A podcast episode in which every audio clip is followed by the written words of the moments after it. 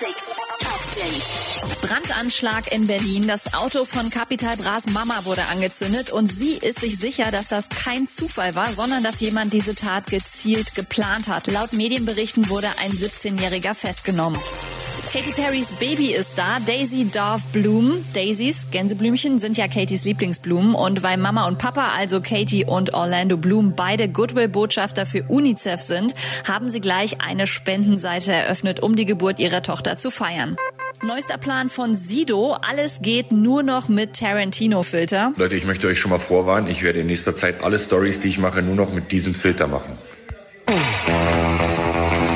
Übrigens hat er nebenbei auch verraten, dass er mit Nico Santos im Studio war. Und gestern Big Hair Day bei den Promis Eva Max, Raf Camorra und Bowser haben sich die Matte richten lassen. Bad Hair Day heißt bei Rin übrigens Chaos unterm Hut. Update mit Claudi on Air. Jetzt auch als Podcast. Für tägliche News in deinem Podcast-Player. Abonniere I Love Music Update.